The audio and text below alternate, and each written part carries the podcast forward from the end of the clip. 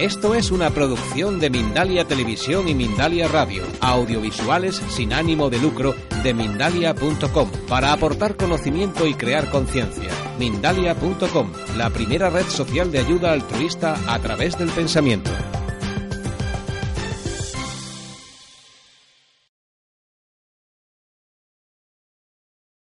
¿Qué sucede todos a lo largo de nuestro día, a lo largo de nuestra vida, pasamos por situaciones que no esperamos.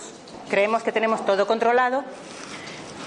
Yo creo que ahí no vais a ver nada, chicas. Si queréis veniros para acá,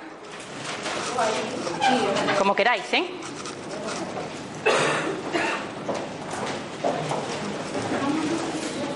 Cuando estuvimos preparando la sesión de hoy, pensábamos, bueno, ¿qué puede ocurrir? Que yo me quede sin voz, que se nos olvide la presentación, que Adolfo no pueda venir. ¿Cómo vamos a gestionar esos posibles imprevistos que nos puedan suceder? O se me rompe una uña y es una tragedia. Puede ocurrir un montón de cosas, tanto dramáticas como simples, que nos puedan hacer mm, sentirnos incómodos y tenemos que aprender a gestionar. Por ejemplo, a mí si se me rompe una uña, pues igual no me importa, pero si soy una modelo de Chanel que me dedico a mostrar mis manos y un contrato excepcional pende de que yo tenga una uña perfecta o no, ahí sí que puede ser algo con un resultado distinto. ¿Sí? Entonces, como digo, ya sea una situación dramática, una situación nimia, muchas veces depende de cómo interpretemos nosotros lo que nos va ocurriendo. ¿Sí? Y como digo, a diario nos encontramos con situaciones que no esperamos y que están fuera de nuestro control. No dependen de nosotros, pero sí podemos aprender a gestionar eso. Nosotros trabajamos con, en el mundo de las organizaciones. Lo que vamos a contar está relacionado con los aspectos de las organizaciones, pero se pueden aplicar al día a día. ¿Mm? Entonces, ¿cómo podemos prepararnos cuando nos enfrentamos a tsunamis en nuestra vida, en nuestras organizaciones? Pues os vamos a dar cinco claves, que para eso habéis venido también, además de para hacerme un mar precioso. Cinco claves que os van a ayudar a gestionar con éxito, primero, que no ocurran situaciones inesperadas, que podamos prever lo más posible y segundo, si ocurren, que podamos ser flexibles, adaptarnos y salir airosos de eso, de esa situación. ¿Sí? En primer lugar, es fundamental cuáles son nuestras creencias y nuestros valores. En las organizaciones la cultura que se crea, si conocéis alguno, cultura de las organizaciones, Edgar Schein, un gurú del mundo empresarial, dice que la cultura es el conjunto de creencias, valores y supuestos básicos compartidos por todos los miembros de esa organización y que guían cómo debemos comportarnos, pensar y sentir para adaptarnos a esa organización. Y se va transmitiendo de los empleados más antiguos a los nuevos. ¿Sí? ¿Cuáles eran vuestros supuestos en este ejercicio? ¿Cómo habéis empezado el ejercicio? ¿Qué supuestos teníais? ¿Qué creencias teníais? ¿Han cambiado a lo largo del ejercicio? ¿Y qué resultados habéis obtenido con esos supuestos, esas creencias? Es fundamental en las organizaciones tener presente para gestionar aspectos inesperados. Estoy muy colorada, pero no, os preocupéis que yo lo controlo. No sé que veis que me desmayo. Me pongo muy colorada cuando estoy entusiasmada, así que en las organizaciones debemos pensar en qué cultura queremos, qué valores queremos transmitir, enseñar a nuestra gente. Porque en función de la cultura y de las creencias que vayamos fomentando, vamos a saber responder ante unas situaciones de una forma o de otra. ¿Sí? Nuestra cultura está basada en el miedo o está basada en la confianza, porque no va a ser lo mismo que las personas que están en nuestra organización se sientan cómodas cuando vean algo que no está bien o cuando crean que hay algo que se puede mejorar, si están cómodas contándolo, va a ser mucho más fácil prever posibles situaciones inesperadas. Si estamos en una cultura de miedo donde el jefe es el que ordena y manda y dice qué se hace y cómo, va a ser muy difícil que los trabajadores contribuyan a poder participar y prever distintas situaciones. ¿Sí? Por eso es fundamental pensar ¿Qué, organización queremos? ¿Qué cultura estamos transmitiendo? ¿Qué supuestos tenemos cuando nos enfrentamos a los distintos trabajos? ¿Y cómo nos relacionamos? ¿Sí? En segundo lugar, ¿qué herramientas tenemos a nuestro alcance para prevenir errores? Todos cometemos errores todos los días, sobre todo si estamos aprendiendo a hacer algo. Al principio de mimar he visto que al principio estabais bastante desorganizados, ahí yo qué hago, esto cómo va. Es normal y seguramente se habían cometido más errores y después habéis ido aprendiendo el proceso, os habéis comunicado, ha habido coordinación que ha facilitado que, hayáis, que me hayáis hecho un mar magnífico. ¿Cómo tratamos los errores en nuestras organizaciones? ¿Se castigan cuando alguien mete la pata? No una negligencia ni un sabotaje, digo errores sin, eh, sin mala intención. ¿Se castigan? ¿Se tratan como oportunidad de aprendizaje? Porque no va a ser lo mismo si yo me dedico a castigar a cualquiera que comete un error no va a ser lo mismo porque esa persona, todos conocéis coaching, psicología, cómo nos comportamos, no hace falta ser coach ni psicólogo, somos humanos, todos sabemos qué nos ocurre cuando nos dan un zasca. ¿Sí? Entonces, también va a influir, por una parte, cómo tratamos los errores en nuestra organización y qué herramientas utilizamos para prevenir los errores que podemos eh, cometer. Mira, nosotros trabajamos eh, sobre todo con organizaciones con altos requisitos de fiabilidad y seguridad. La NASA, la NASA, la Agencia Aeroespacial Estadounidense, ha hecho un estudio, entre muchos que debe haber hecho, donde dice que un trabajador, sabiendo lo que tiene que hacer, queriendo hacerlo bien, estando motivado, estando bien formado, estando en su mejor momento, comete entre tres y cuatro errores a la hora tres y cuatro errores a la hora. Si nos dejan a nosotros una hora haciendo una ola, ¿cuántos errores podemos cometer? Y esa tasa de errores se eleva entre 12 y 14 a la hora cuando estamos trabajando en una situación de incertidumbre, de algo nuevo, de eh, presión. Pues cuando estamos trabajando en situaciones de estrés, esa tasa se dispara a 12-14 errores. Y eso es inevitable. Sabemos desde que nos levantamos por la mañana sabemos que vamos a cometer errores. Pero ¿cómo tratamos esos errores? ¿Cómo enseñamos a la gente a prevenir los errores previsibles? Hay un montón de herramientas y vosotros en el ejercicio del mar habéis aplicado. Por ejemplo, es fundamental repartir los roles. Hay dos personas que se han encargado de organizar, una persona que ha gestionado el tiempo. La comunicación es fundamental para prevenir los errores Hacer una reunión antes de ponerse a la faena también es fundamental. Y hay un montón más. La eh, autoverificación. A ver, los chicos, yo hace poco veo a mi chico en la entrada de casa antes de salir, antes de abrir la puerta, que estaba así. Yo, ostras, ¿qué estás haciendo? Y dice,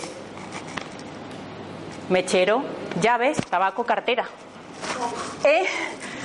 Claro, el móvil, pero ah, pues entonces no hace tampoco. No, porque no llevaba móvil. Mechero, llaves, tabaco, cartera. ¿eh? Ta, ta, ta, ta, ta, ta, ta. Facilísimo. Eso es una herramienta para prevenir errores, para prevenir que se nos olvide llevarnos cosas fundamentales. Y todos los chicos, que no soléis llevar bolso, lo tenéis casi automatizado. Y es fundamental, por eso, para evitar errores, para evitar que se os olvide la cartera, las llaves o el tabaco. ¿Sí? Las chicas lo metemos todo en el bolso y para adelante. ¿Sí? Esa es una de las herramientas que se puede enseñar a nuestra gente, a nuestras organizaciones para prevenir. Cómo nos apoyamos unos en otros, cómo verificamos el trabajo que hacemos entre dos. El coaching también, herramientas de coaching son útiles, el dar feedback, el hacer shadow coaching o shadow acompañamiento con otra persona es muy bueno porque así evitamos cometer estos errores. ¿Sí? Y esto es fácil y lo hacéis a diario, ¿a que sí? Y si no, a partir de ahora, seguro. Y claro, como decía, ¿qué ocurre cuando eh, enseñamos a las personas a prevenir errores con estas técnicas de hacer una reunión antes de que vayamos a hacer el trabajo? Que todos participemos, o ha habido un par de listillos que son los que más saben de todo y son los que siempre opinan y ah, el resto ordena, el resto recibe la orden y ejecuta. Esto también tiene que ver con la cultura que queremos generar. Está todo relacionado. Nosotros eh, enseñamos a las organizaciones a poner en práctica distintas herramientas. ¿Qué ocurre si en lugar de poner un milímetro pongo 0,1 milímetro? A lo mejor en una medida que yo haga de, no sé, de una tela o de la ola, de una parte de la ola, no es imprescindible, pero si es de la dosis de un médico o de un farmacéutico que va a administrar una medicina, la cosa cambia. Entonces, por eso es fundamental prestar atención en la parte de nuestro trabajo. Tampoco es lo mismo el que yo gane mil euros que el que gane cien. Si me confundo en un cero al, hacer mi nómina. Entonces es fundamental utilizar estas herramientas para prevenir errores. Hay muchas y se pueden utilizar en distintas situaciones y son fáciles. Vosotros las habéis estado practicando, os habéis organizado, habéis hablado entre vosotros, se ha controlado el tiempo. Creo que se ha permitido que todos den su opinión. Al principio los que estaban al fondo estaban esperando a ver las organizadoras si les daban instrucciones, pero después ya han contribuido. Si generamos un ambiente en donde se permita que la gente hable de su opinión y permita que si comete un error sirva para aprender, no para castigar, se va a poder generar una organización que sea más flexible o que sepa reaccionar mejor ante lo imprevisto. ¿Sí?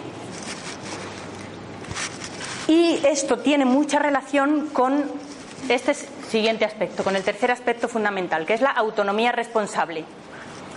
Si yo soy un jefe que estoy diciendo qué hacer y cómo en cada momento, y espero que los demás respondan sin cuestionar, sin preguntar, y encima me cabreo cuando alguien dice, oye, ¿y por qué no lo hacemos de esta forma? Oye, yo tengo experiencia en esto, igual os puede servir.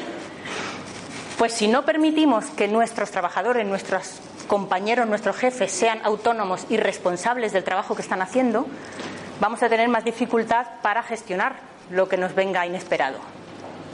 Esto es un sinónimo que hemos encontrado, nos parece bastante acertado para el concepto que decía ayer la, eh, Susana Hidalgo de ensaje, del accountability.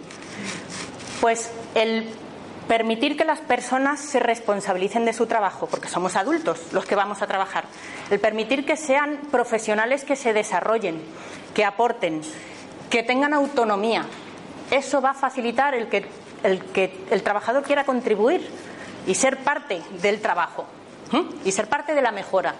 Entonces es fundamental el permitir esto. Igual, si tenemos una cultura en nuestra organización basada en la confianza, va a ser mucho más fácil generar estos ambientes de respeto y de permitir que la persona se responsabilice de su trabajo y que trabaje de forma autónoma. ¿Sí? Vale. Por último, también ayer estuvieron hablando de la neurociencia, puesto que conocemos ahora cada vez más cómo funciona el cerebro de los humanos y cómo nos comportamos, vamos a utilizarlo en nuestro favor. Eh, Mario Alonso Puig ayer nos habló, no sé, los que estabais, yo os lo recuerdo, hablaba del. Eh, eh, pues se me ha olvidado. Hemisferio derecho, hemisferio izquierdo y el positivo, polaridad. Gracias. La polaridad positiva, la polaridad negativa. Si somos capaces de generar en nuestros equipos de trabajo polaridad positiva, vamos a poder generar ganas de contribuir, ganas de aportar.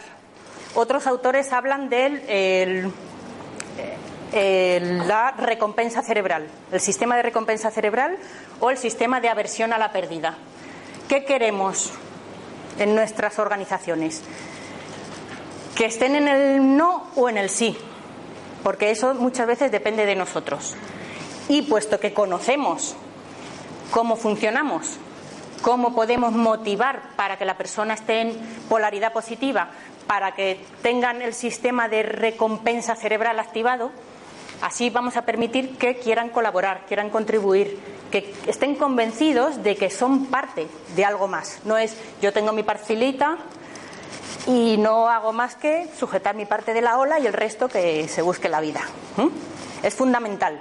Entonces, estos cuatro elementos dan lugar al quinto, que es como lo hemos llamado el safe feeling, que es ser capaces de generar con la cultura de nuestra organización, las creencias y los valores, las herramientas para prevenir los errores, la autonomía responsable y la neurociencia, el entorno de trabajo para que la persona se sienta tenga el sentimiento de seguridad para poder aportar y querer contribuir para evitar y afrontar de forma exitosa los sucesos inesperados. ¿Sí? Continúa mi compa. ¿Me dejas el.? Ay, sí. ¿Se lo pongo? Sí. ¿Estás cómodo? Sí. Entonces, Olga os ha hablado de diferentes elementos, cuatro elementos que componen un quinto elemento que es el safe feeling, ¿vale? Anda. Se ha descuajaringado toda la presentación, que os sepáis. Nos estaba muchísimo más bonita que esto que está apareciendo aquí. El caso es, ¿por qué os estamos explicando qué es el safe feeling y los elementos que componen ese safe feeling? Pues porque el safe feeling, el, la tener la capacidad de trabajar por y para generar un entorno seguro en el que yo me sienta seguro y en el que los demás se sientan seguros y en un entorno de confianza, me permite tener el medio para gestionar lo inesperado. ¿Vale? Esto tampoco salía así, os lo prometo. No sé qué está pasando, nos ha dicho la persona de. Claro, nos ha dicho la persona de informática que nuestro sistema era otro sistema y que lo mismo podría pasar esto, así que ha pasado esto. Entonces, os repaso brevemente los cuatro elementos que conforman el safe feeling. Por un lado, tenemos herramientas de prevención de error humano que nos permiten actuar ya que el, humano es una persona que falla por naturaleza.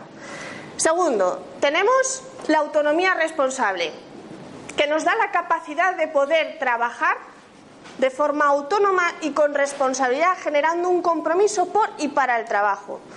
Tercero, tenemos nuestras creencias y valores, que son aquello que sustentan nuestra manera no solamente de pensar, sino de actuar, en cómo nos comportamos. Y además eso se pega a los demás.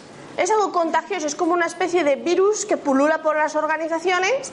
Y ayer me ha hecho mucha gracia cuando eh, Alonso Puig decía lo del tema de tú estás tan contento una mañana, viene una persona, te ve, va volando y va Trabajaba yo antes en una empresa que le llamábamos porculizadores.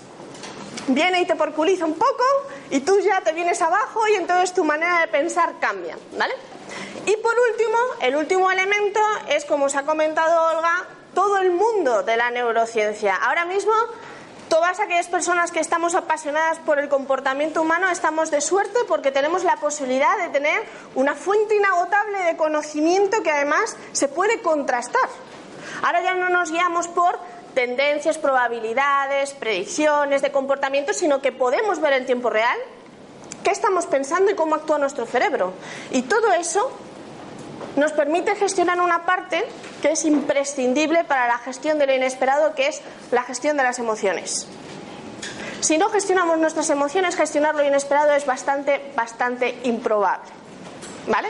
Por lo tanto, el safe feeling, que es la conjunción de esos cuatro elementos, es el medio que me va a permitir gestionar lo inesperado en mi vida personal, en mi vida laboral y en las organizaciones en general. Ya no sé lo que va a salir en la siguiente, así que ya veremos. Eso es feeling. Exacto. Entonces, ¿qué es gestión de lo inesperado? Gestión de lo inesperado no es no es planificación, gestión de lo inesperado no es ¿Cómo voy a prevenir el futuro? Gestión del inesperado no es tener una visión estratégica entre las organizaciones. Gestión del inesperado no es ponerme a identificar e identificar e identificar imprevistos. Cualquier persona que haya tenido formación en gestión de proyectos, dentro de gestión de proyectos siempre te meten una parte de cuáles son los imprevistos que se pueden aparecer dentro de tu proyecto, ¿no? Y entonces hay muchas empresas que solamente gastan recursos, tiempo, dinero, personas en estar preveyendo permanentemente qué va a ocurrir en el futuro. ¿Y qué pasa si no sé qué? ¿Y qué pasa si no sé cuánto? ¿No? Pero claro, todos esos escenarios futuros, primero los basas en probabilidades, probabilidades estadísticas de que ocurran o no ocurran. Pero al mismo tiempo también lo basas en las experiencias pasadas. A mí una vez en mi empresa me ocurrió no sé qué, no sé qué, no sé cuánto, entonces claro, puede que exista la posibilidad en el futuro de que se vuelva a repetir. La gestión de lo imprevisto no está dentro de todo esto, porque tú ya estás preveyendo qué puede ocurrir. La gestión de lo imprevisto es aquello que no se te ocurre que puede ocurrir. ¿Vale? Por lo tanto, las organizaciones que gestionan lo imprevisto centran parte de sus esfuerzos no solamente en determinar qué es aquello futurible que va a venir o que puede venir, en función de mi experiencia y la probabilidad de que ocurra el suceso, sino que también gastan recursos en ¿Cómo voy a reaccionar cuando ya me ha venido el imprevisto? ¿Vale? El imprevisto ya está aquí y yo cómo reacciono. Esa es la gestión del imprevisto. El entrenamiento de las personas y las organizaciones, sus sistemas, sus tecnologías en cómo voy a reaccionar cuando el imprevisto ya está. ¿Se ve la diferencia? ¿Sí? Vale. Por lo tanto, si yo abro una manzana que no se ve ahí apenas y lo que me aparece dentro es una pera, digo, una naranja, perdón, estaba yo con mis peras. Bueno, pues aparece una naranja, eso es lo que yo tengo que gestionar. ¿Cómo reacciono cuando yo abro esa manzana y veo una naranja por dentro? Ahí estoy gestionando lo inesperado, ¿vale? Por lo tanto, nosotros, como bien os ha adelantado Olga, eh, llevamos pues 12, mm, 15 años, ya no lo sé, trabajando con empresas con altos requisitos de seguridad y fiabilidad y lo que hemos hecho ha sido observar, aprender y exportar todos los aprendizajes, metodologías y sistemas de entrenamiento que se hacen en estas organizaciones para poder trasladarlo a cualquier ámbito de la vida. Y hemos descubierto que, bueno, no nosotras, sino que hay un conocimiento conjunto en cuáles son los principios que siguen este tipo de organizaciones que gestionan realmente lo inesperado. Y siguen cinco principios diferentes. El primero es la preocupación por los fallos. En este tipo de organizaciones cualquier mínimo error, cualquier mínimo fallo que se esté detectando, cualquier mínima desviación de cómo se esperan que salgan las cosas, se comunica y se comparte. Pero ya no me refiero solamente a un nivel de sistemas, a un nivel de, de, lo que sea tecnología, sino tú estás gestionando un equipo de personas y entre dos personas hay un rifirrafe, eso hay que comentarlo, hay que compartirlo. Porque algo que puede ser pequeño ahora puede ser una especie de aviso de que te va a venir algo muy grande en el futuro. ¿Vale? Por lo tanto, la comunicación y el compartir se fomenta muchísimo en este tipo de organizaciones. Segundo, el rechazo a simplificar. Es cierto que el ritmo de trabajo en las organizaciones cada vez es más alto, cada vez nos exigen más, mejor y en menos tiempo. Y con encima con resultados maravillosos. ¿Qué es lo que tiende la gente? A simplificar. Nuestro cerebro es el órgano más vago que tenemos en el cuerpo. Y lo que quiere es ahorrar energía sea como sea. Así que, ¿qué es lo que hace? Automatiza procesos, los simplifica y los simplifica y los simplifica de tal manera al final pone a las mismas personas haciendo los mismos trabajos día tras día, día tras día, para que cada vez lo hagan más rápido y mejor, más rápido y mejor, más rápido y mejor. ¿Qué es lo que ocurre? Que las organizaciones donde se gestiona lo inesperado, lo que se fomenta es la diversidad. Se trabajan cada vez con mayores equipos multidisciplinares de tal manera que cuando yo me voy a enfrentar a una tarea, aunque la haya hecho 80 veces, a lo mejor viene otra persona que no la ha hecho nunca y está poniendo el foco de atención en cosas diferentes. Por lo tanto, llega a soluciones diferentes y alternativas diferentes. Y eso enriquece el conocimiento y la puesta en práctica de, como por ejemplo decía antes Olga también, las herramientas de prevención de error humano. ¿Vale? Por lo tanto, se fomenta la diversidad, el compartir. ¿Vale? El tercero es la sensibilidad con respecto a las operaciones. Eh, parece que en las organizaciones y las personas los que más valen, los que más peso tienen son los top y aquellos que están en situaciones o trabajos muy críticos, ¿no? Y el resto ah, va fluyendo por ahí, va haciendo su trabajo y si comete un error tampoco pasa nada, ¿no? Porque tampoco es una cuestión muy importante. Pues aquí no. Aquí todos los procesos son importantes. En este tipo de organizaciones cualquier trabajo de cualquier persona puede suponer la base para que en el futuro, si no se gestiona bien, pueda ocurrir un error importante. Me refiero, eh, antes Olga os ha puesto algunos ejemplos. El hecho de la persona que hace nóminas, a lo mejor para el impacto general de los resultados de una organización puede que no sea el más importante, Pero si esa persona Imaginaos, acaba de ser padre, lleva dos meses sin dormir, ha discutido con su mujer porque ahora mismo no tienen tiempo para ellos mismos, se levanta una mañana, coge atasco, llega al trabajo, está haciendo las nóminas y en ese momento tiene la cabeza así y no verifica los ceros que pone a la hora de hacer la nómina y nos lo hemos encontrado en situaciones reales en organizaciones, eso puede ser un error garrafal. A lo mejor en la nómina o a lo mejor a la hora de hacer presupuestos. ¿Vale? Y lo mismo le puede ocurrir a una persona que está administrando un medicamento o a un operador de una sala de control de una central nuclear. No nos podemos permitir ese tipo de errores. ¿Vale? Luego, ¿qué lleva consigo esto? Pues que en las organizaciones donde no se gestiona lo inesperado, los managers, los jefes suelen estar en su despacho y están muy a gusto en su despacho y salen de su despacho para reunirse con otras personas de otros despachos. Y se reúnen en salas y comentan y dicen y van y vienen y venga y comentan y dicen y van y vienen, pero no se van a ver a la gente que hace el tajo de verdad. No están con los trabajadores de verdad, que son los que realmente tienen el pulso y la realidad de las organizaciones. A nosotros nos hace mucha gracia cuando vamos a las empresas y nos dicen, no, nosotros el problema que tenemos lo podemos solucionar con un curso de tres horas de percepción del riesgo. Y le dices, oye, ¿nos dais permiso para hacer una pequeña toma de datos para controlar el pulso y la realidad de, de lo que se vive de la gente? Sí, sí. Algunas nos dicen, no, no, porque hay mucho miedo en España. Y nos vamos, preguntamos a la gente, hacemos focus group, hacemos entrevistas en profundidad, vas tomando un poco te quedas con uno tomando un café, te va, te viene, y resulta que lo que te cuentan no tiene nada que ver con lo que dicen los super top de no, es que nosotros el problema que tenemos es que es la percepción del riesgo. No, perdón, tú tienes un problema mucho más gordo que la percepción del tiempo, digo, perdón, de la percepción del riesgo, lo que pasa es que tú estás metido en tu despacho y no te has molestado a bajar al campo a ver cómo trabaja tu gente. Pues aquí sacamos a la gente de los despachos y nos los llevamos a programas donde estén trabajando con la gente. Y ahí es donde juega un papel fundamental la parte del coaching. Porque el coaching es una herramienta que permite a esos managers a ir modificando brevemente los comportamientos esperados de la gente. ¿Vale? Por eso nosotros trabajamos mucho, mucho, mucho con herramientas de coaching, con competencias de coaching y sobre todo con las preguntas de coaching. ¿Vale? Luego está el compromiso con la resiliencia. En este tipo de organizaciones se gastan recursos, tiempo y dinero en esforzarse en que la gente aprenda las competencias necesarias como para prever, contener y reaccionar frente a los imprevistos. ¿Vale?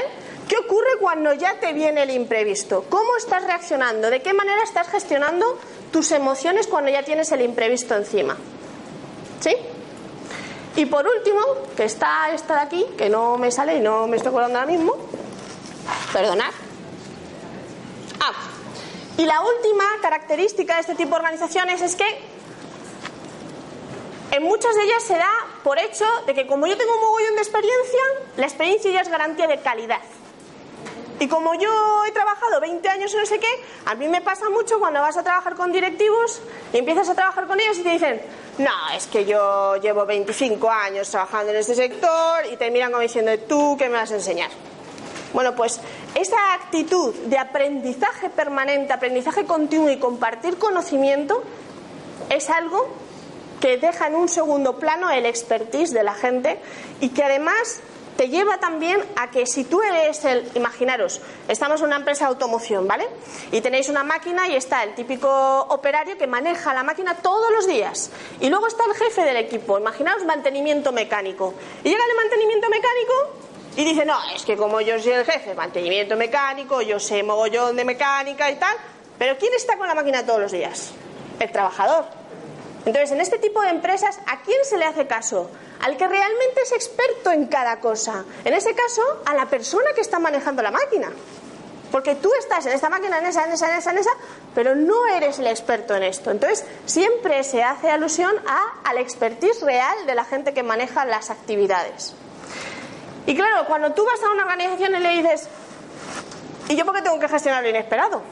Si yo ya me gasto un mogollón en planificar estrategias y en ver imprevistos y tal y cual, pues porque la gestión del inesperado genera un impacto en estos tres aspectos. Primero, en la seguridad de las instalaciones y en la seguridad de las personas. Por lo tanto, baja mucho la rotación de la gente, baja mucho el número de accidentes de trabajo que ocurren y eso repercute en qué? En la productividad de la organización. ¿Vale? La productividad de las organizaciones que gestionan lo inesperado es mucho mayor que aquellas que no lo gestionan. Y por último, también repercute en el bienestar de la gente. Este tipo de organizaciones cuidan a la gente, porque la gente es la clave total y absoluta de que las organizaciones funcionen o no funcionen. Y nosotros hemos generado un concepto que une aquellas organizaciones que trabajan en el bienestar de las personas, en la seguridad de las personas, instalaciones y en el aumento de la productividad, que es el safety wellness. Por lo tanto, aquellas empresas que tienen safety wellness repercuten en estas tres actividades. Con esto hemos terminado. Muchísimas gracias por vuestra atención y muchas gracias por hacer la con nosotros.